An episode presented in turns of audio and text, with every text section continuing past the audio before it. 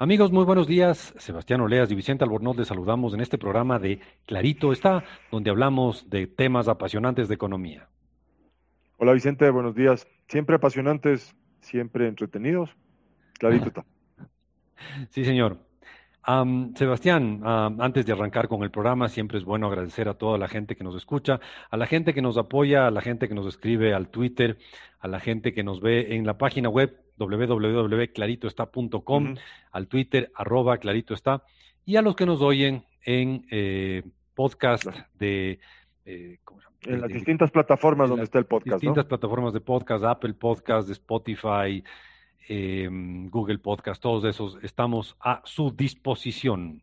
Y a los comentarios de los amigos que siempre nos impulsan a mejorar, ¿no es cierto? Nos empujan a mejorar y a, y hacer mejor programa. Sí, Sebastián, el programa anterior hablamos de un impuesto em, que tiene un nombre raro, pero que en el fondo es un impuesto a las importaciones. El ISD. Sí. Y tú propusiste hacer una camiseta. Sí, de hecho. No más ISD. Sí, o sea. Y una, y una oyente nos dijo que quiere una camiseta. Wow. Ya estamos en compromiso. Sí. Le puedo mandar el diseño que fue instantáneo el que hice y que se la mande a hacer. No tenemos camisetas, pero sí podríamos sacar. No más ISD. No más ISD. Muy bien, Sebastián. Espero tu diseño para reenviarle a nuestro oyente la camiseta de No Más ISD en diseño. Te comparto. Muy bien. Sebastián, yo tengo para ti el día de hoy el dato de la semana. Dale, Vicente. El dato de la semana son 6.600 millones de dólares, que es, como tú comprenderás, un montón de plata. Claramente. Es mucho más plata de la que tú y yo veremos en todas nuestras vidas, incluso si la multiplicamos por 10 o por 20, a lo que veamos en nuestras vidas no llegaríamos a eso. Incluso es muchísima más, muchísima más plata de la que tiene probablemente la persona más rica del país. Sí, sin duda, sin duda. Dos veces más grande yo pondría, yo apostaría. Y eso, Sebastián, es, ¿cómo te digo? Es la plata que no hay. Sí, claro. Eso es el tamaño del hueco. Eso es 6.600 millones de dólares. Es el tamaño del déficit del Banco Central frente a lo que el Banco Central tiene y lo que el Banco Central debe. 6.600 millones de dólares. ¿Y entonces como el, hueco que tiene el Banco Central este rato? Sí, como te digo, es la plata que no hay. A ver, en números redondos, el Banco Central al viernes pasado tenía 5.800 millones de dólares de reserva internacional. Eso es lo que el Banco Central tiene. ¿Qué es la reserva internacional? La plata que tiene depositada el nuestro Banco Central en el exterior, el oro que tiene nuestro Banco Central en el exterior también, los billetes que tiene el Banco Central. Eso es la reserva internacional del Banco Central, lo que el Banco Central tiene. Pero al mismo tiempo el, Banco Central le debe plata a otros. Y básicamente hay dos grandes acreedores del Banco Central.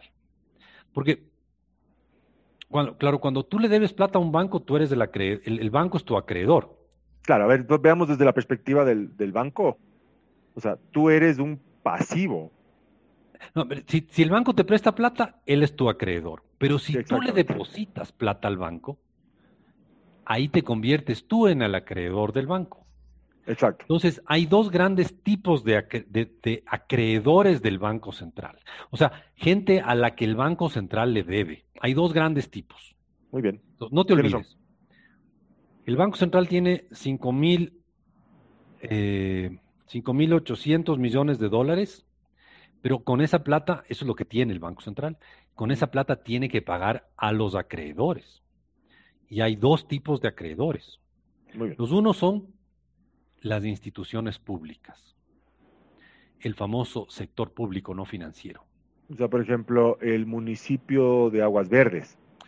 El Aguas Verdes no está en el Perú. Me acabo de inventar, muy bien. Entonces el municipio de Huaquillas. Huaquillas. El municipio de Guayaquil, el municipio de Quito, el municipio de Ambato, la Casa de la Cultura, sede Cuenca, eh, la Universidad Estatal de Manabí, el Gobierno Central y el IES. Y un montón de otras instituciones públicas. Perfecto. Y las instituciones públicas tienen depositado en el Banco Central unos 5 mil millones de dólares. Ya. Entonces, no te olvides, el Banco Central tiene 5.800 millones y solo, a las, solo al sector público le debe 5.000. Perfecto. Y también le debe plata a los bancos. Porque los bancos comerciales, privados y públicos, cuando reciben plata del, del, público, cuando reciben tu plata... Nuestros depósitos. Los 100 dólares que tú tienes depositado en un banco privado, ese banco deposita una parte de ese dinero en el Banco Central. Se llama el encaje. Ya. Y por encaje y otros depósitos del, de los bancos, hay 7.300 millones de dólares de los depositantes en el fondo que a través de los bancos se coloca en el Banco Central. Entonces, si tú tienes 7.400 millones de los depositantes que a través de los bancos depositan en el Banco Central y tienes 5.000 millones de dólares del sector público depositado en el Banco Central, significa que el Banco Central le debe a, la gente, le debe, tiene, tiene deudas por, o hay, o hay acreedores que pueden cobrarle al banco 12.400 millones. Y no te olvides, Sebastián, que el Banco Central solo tiene 5.800. Entonces, la diferencia entre esos 12.400 y los 5.800 es la plata que no hay. exactamente. O sea, para, para simplificar un poco, básicamente los acreedores del Banco Central tienen recibos por sus depósitos del orden de 12.400 millones. Muy bien. Pero en efectivo, en efectivo, efectivamente, el Banco Central solamente tiene 5.800 millones para responder por depósitos de 12.400 millones. Muy bien. Muy bien. Por lo tanto, la diferencia son 6.600 millones, que es el dato de la semana y es el hueco. El hueco. La plata que no hay. Pero eso es un problema, ¿no? ¿Sabes qué es? Es un riesgo más que un problema. Sí. Si nadie se asusta, si nadie está preocupado, si nadie está nervioso, si todos estamos tranquilos y, callados, no pasa nada. ¿Podemos vivir con el hueco? En teoría sí. El peligro está en que haya una buena crisis financiera, una buena crisis bancaria. Y o sea, una, una crisis de confianza. Una crisis, de confianza. una, una buena crisis de, entrada de divisas, que nos bloqueen las entradas de divisas de afuera, alguna cosa de esas locas, y ahí sí, lo que era un, una vulnerabilidad, un, riesgo. Un riesgo, si tú quieres, se vuelve un problema. Mm. Entonces, Sebastián, el dato de la semana es del hueco, es la plata que no hay. Claro, y, y, ah, y lo que viene como tema de la semana es un, tan poco conectado a esto del hueco, ¿no es cierto? Sí, señor, pero el tema de la semana que lo vas a presentar tú, lo vamos a ver luego de una corta pausa. Volvemos en un instante.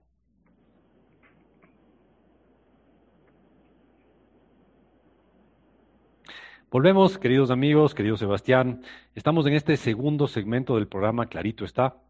Volvemos nuevamente a, riesgo de repetirnos, agradecer a quienes nos escuchan, a quienes nos escriban a arroba clarito está en el Twitter, quienes nos visitan en www.claritoestá.com o quienes nos escuchan en Spotify, en Apple Podcast, en Google Podcast o en cualquiera de los servicios de podcast como Clarito está, programa de radio. Y ahí van a ver, ahí hay dos, el, logotipo de Clarito está, ahí está nuestra página web, son con dos señores hablando y hablando y hablando. Sí, así se ve.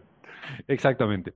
Sebastián, entonces, tú tienes el dato, no, perdón, yo tuve el dato de la semana, tú tienes el tema de la semana. Claro, y, como dije hace un momento, o sea, antes de irnos a la pausa, está conectado con el, dato de la semana, ¿cierto? la plata que no hay, el hueco, el hueco que hay en el Banco Central, en cierta forma. La pregunta que nos hacíamos antes de, entrar al aire y que hemos estado conversando con Vicente es, bueno, y hay un, hay un candidato de los que, de los que llega a la, digamos, a la segunda vuelta, que ha insistido en que puede utilizar esa plata que está en el Banco Central y que es una plata escasa. Y la pregunta que nos hacíamos con Vicente es, bueno, ¿cómo sería un, gobierno que se apropia de esos recursos? ¿Qué, retos enfrentaría luego? Claro, ¿qué retos enfrentaría y cómo, manejaría también a las, a, las, a las personas, ¿no es cierto? A la economía o las expectativas de las personas, ¿no es cierto? ¿Qué uno podría esperar si usa esos, digamos, esos, esos depósitos, esas reservas del Banco Central, eh, te comes de ese seguro que tienes, que si bien no es un seguro completo, es un seguro parcial, tal, tal, tal como lo planteamos un momento, la diferencia del faltante es de más de 6 mil millones de dólares, Eh, ¿Cómo tú podrías manejar ese, ese faltante, ese faltante de liquidez si usas esos recursos? Entonces, de eso, de eso te proponía que te proponía que habláramos, Vicente. Sí, porque es un tema, es un tema candente en el país. Em, ¿qué, ¿Qué podría pasar si es que alguien le mete mano a las reservas del Banco Central?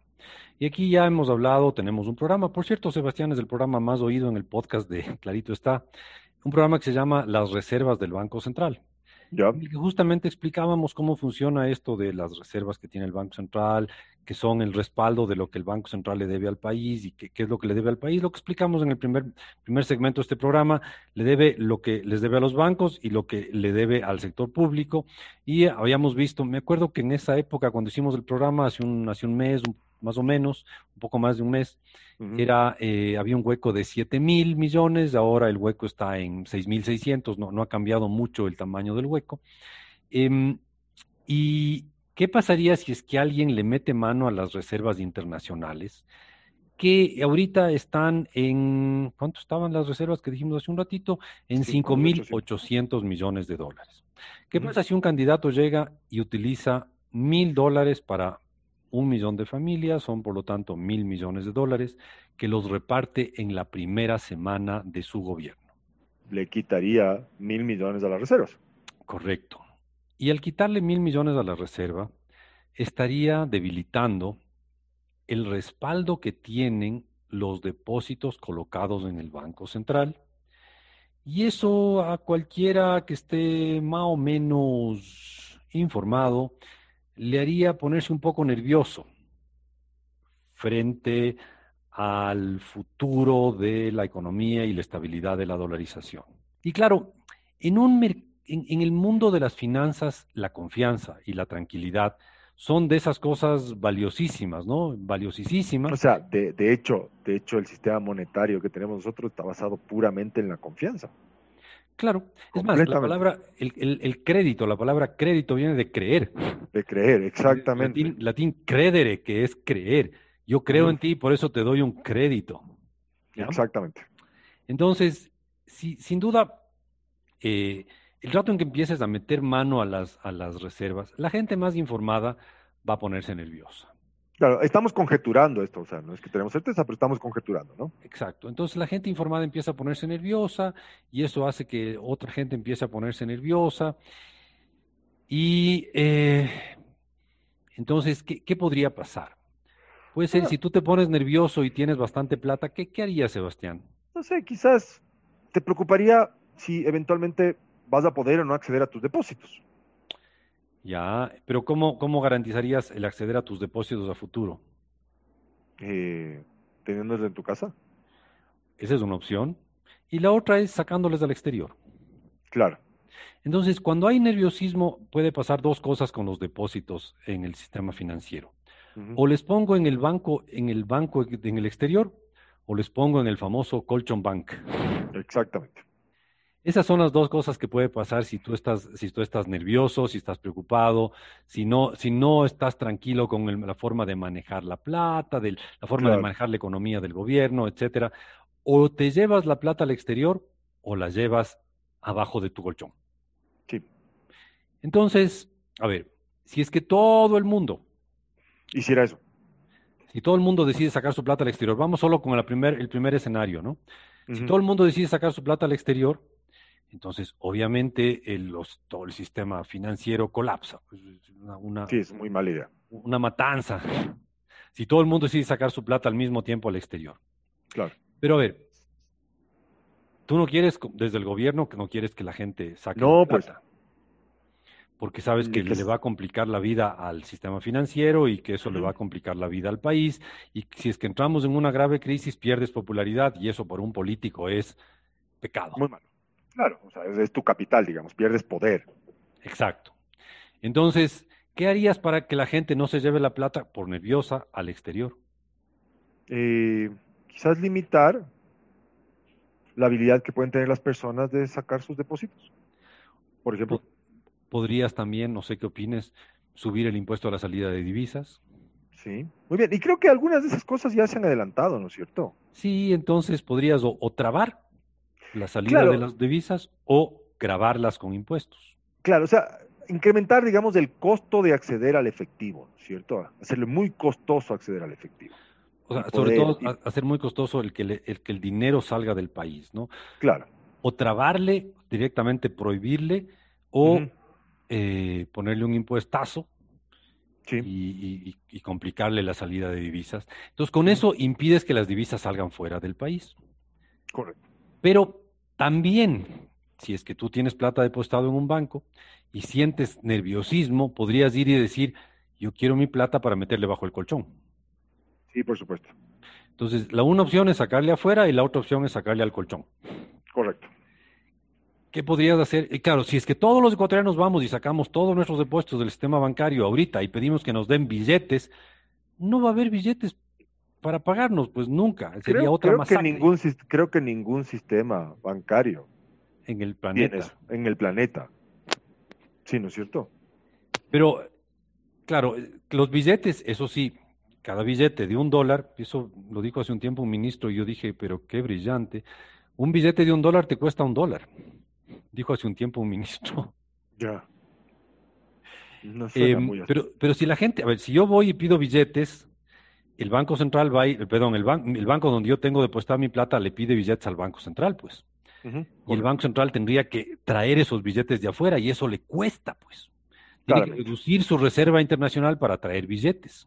Entonces, el truco sería evitar que la gente saque billetes de los bancos. Claro, y de esto, de esto ya hay algunas experiencias, ¿no es cierto? ¿En serio? ¿En dónde? Sí, sí, alguna vez hicimos un programa hace un par de años atrás, en plena, en plenos coletazos, creo que era de la crisis en Chipre. Ya. Sí, era en Chipre. ¿En Chipre o en Grecia debe haber sido?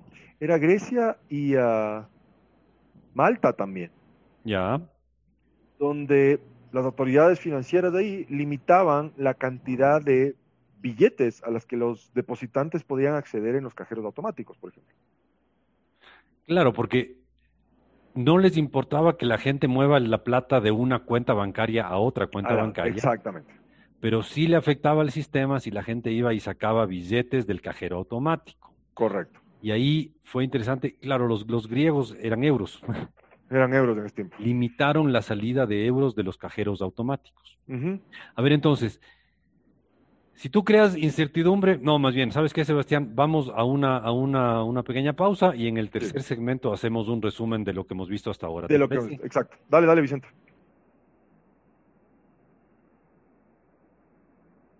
Volvemos, queridos amigos, Sebastián Oleas y Vicente Albornoz, aquí en Clarito está. Habíamos dicho, Sebastián, que si es que empieza a haber inseguridad porque el gobierno empieza a, drenar las reservas del Banco Central, que son el respaldo de, los, de tus depósitos, tú podrías asustarte y decir, ¿y qué va a pasar con mis depósitos? Claro, siempre está posibilidad. Me dejarán acceder a mi platita, mi platita estará bien respaldada. Claro. Entonces, em, podrías empezar a sacar plata del banco y mandarla al exterior. ¿Qué podría hacer el gobierno en ese caso? Subir el impuesto a la salida de visas, el ISD del que hablamos del año pasado, ¿no es cierto? O sea, el mes, hace una semana. O simplemente prohibirte la salida de divisas, ¿por qué de no? plano, ¿no es cierto? digamos, un gobierno que no, no tenga un gran respeto por la libertad económica, bien podría hacer algo de eso. Claramente. Entonces, o sea, el, hecho, el, hecho, el hecho de ponerte un impuesto al, al, movimiento de capitales. Claro, ya es, un reflejo de que no tienes así una pasión por defender la libertad económica, no. Correcto. Ok, entonces, primera cosa, bloquear la salida de divisas al exterior. Segunda cosa, tú podrías ir a querer que te den efectivo en el banco. Deme mi plata en billetes. Y el banco te puede decir, mm, ¿sabe qué? Eh, hay, un, hay una limitación para esto. El gobierno me prohíbe, por ejemplo. Claro, o sea, hay un, hay una, hay un reglamento que dice el máximo retiro que usted puede hacer en un cajero automático diariamente es de 15 euros, para mencionar el caso de Grecia. Claro, y, no había un famoso economista griego que estaba asesorando a algún candidato acá. uno que tiene nombre de, de músico de New Age, Yanis. Yanis Varoufakis se llama, Yanis Varoufakis. Sí. Varoufakis, sí, sí, sí. Yanis Varoufakis. Sí, sí, sí. Es verdad. Él fue el ministro, creo que fue ministro de Finanzas en Grecia. Que propuso, sí, sí, pero él es el, que, el que trató de sacarle, el, que dicen que, dicen las malas lenguas, que trató de sacarle a Grecia del euro. De la zona euro. Sí, entonces, a ver, entonces te pueden bloquear la salida de dinero afuera y después te pueden limitar lo que tú puedes obtener de efectivo. Claro. Te pueden decir, ¿sabe qué? Transfiera lo que quiera, pague lo que usted quiera a través del sistema bancario. Los depósitos básicamente se quedan presos en el sistema bancario, pero ni los puede sacar afuera ni los puede llevar a su, a su colchón. A su colchón banca, exactamente. Y ahí sí puedes hacer lo que quieras. Claro. En el sentido de asustar a la gente y, y no, no necesariamente vas a, y, vas a tener ahí el, sistema bancario asegurado por todo lado, bloqueado por todo lado, pero al mismo tiempo el país bloqueado del planeta. ¿no? Claro, o sea, a ver, y creo que no hay que ir tan lejos como Grecia, Chipre o Malta. Eh, basta ver un poco el, control, el control cambiario en Argentina. Sí, eh, el impuesto a las exportaciones en Argentina, eh, la limitación de transferir recursos de Argentina a otros países, en particular en dólares, ¿no? Correcto. Ahí tienes tú muy buen ejemplo de, de cómo de cómo bloqueas movimientos de divisas. Claro. Sí, pero en el caso argentino no hay problema. Saque todos los billetes que quiera porque son pesos. Eh, exacto. Saque todos los billetes que quiera de su cuenta porque son pesos. Pero en el caso ecuatoriano o en el caso de Grecia, como no hay banco central, no hay banco central que cree dinero. En ambos países hay banco central, pero no, como no puedes crear dinero, no puedes crear pesos argentinos o bolívares venezolanos, pues una limitación. Y ahí sí tendrías el país completamente bloqueado y aislado del mundo y te fregaste, porque a, ese, a un país así, ¿cómo crece? ¿Cómo se recupera? ¿Cómo genera inversión? ¿Cómo atrae es complicado. inversión? Es complicado porque si no dejas salir difícilmente vas a, va a entrar, ¿no es cierto? No, pues ¿quién va a entrar? ¿Quién va a traer un dólar a un país como ese? Que después no puede sacar. Mira tú, mira tú. Te volverías como una cárcel. Los dólares que tenemos son los dólares que no se van a salir, pero olvídate de que entre un dolarito más. Claro, y, en algún momento país. Claro, y es como yo dije el programa pasado, los dólares de cierta forma es como el lubricante de la máquina, ¿no? Te quedas con una cantidad de lubricante fija, no le dejas salir, pero tampoco no va a entrar nada, le dejas pues. como, como prisionero.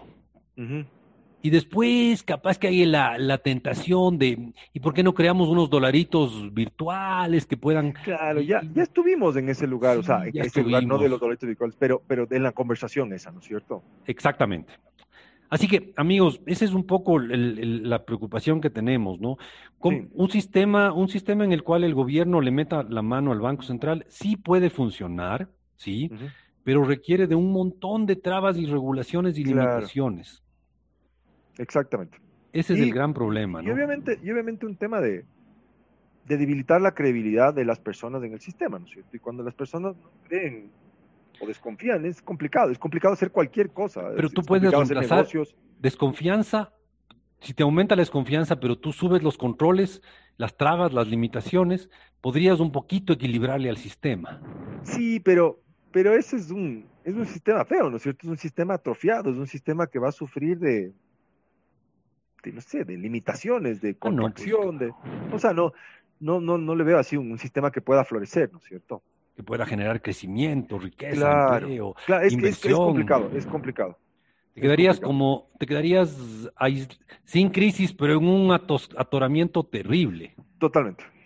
Totalmente. Sí, muy bien, muy bien, muy bien. Sabes que eh, te, voy a contar una, una anécdota. Dale, hay, hay, una canción, no sé de qué ritmo, es una especie de reggaetón que está de moda en Cuba. Ah, ya. Son protesta en contra del gobierno de Cuba. Sí, la escuché el otro día. Sí, y dicen, dejaste atorado el dominó. En Cuba juegan muchísimo dominó. Sí, y si llegas a un punto en el que nadie puede poner ninguna ficha, se queda atorado el dominó. Exactamente. Para aquellos que han jugado dominó, es básicamente el dominó tiene varios extremos. De hecho, tiene dos extremos y puedes jugar en ambos extremos. Entonces, en algún momento, ninguno de los jugadores tiene con qué. Y se atoró el juego y se atoró el juego y no hay ganadores ni perdedores, ¿no es cierto? Pues esta, esta canción decía que Cuba tenía 60 años atorado el dominó, o sea, 60 años de, bloqueo de, del, del, país. Complicado. De alguna manera, lo que tendrías si es que tienes un país en el cual tienes dólares circulando dentro del país, pero totalmente bloqueado, las importaciones bloqueadas, la salida de divisas bloqueada, los retiros de los bancos, de los cajeros automáticos y los de, efectivo bloqueado. Ahí tendrías como dos tipos de dólares, los dólares en billete que valdrían más que los dólares en la banca. Totalmente. Y eso se presta por un montón de, feas ideas de, negocios feos. O sea, si no pregunten en los venezolanos. Sí, y con eso, amigos, tenemos que irnos. Nos acabó el tiempo, ha volado esta vez el, tiempo, no se olviden. Exactamente. Estamos a su disposición en arroba clarito está, estamos en www clarito está y también estamos en podcast. Búsquennos, escúchennos, coméntenos. Sebastián, ha sido un gran gusto estar contigo el día de hoy. Igualmente, Vicente, muchísimas gracias. Una, un buen fin de semana y una buena próxima semana. Nos vemos, Sebastián. Chao, chao. Chao, chao, Vicente.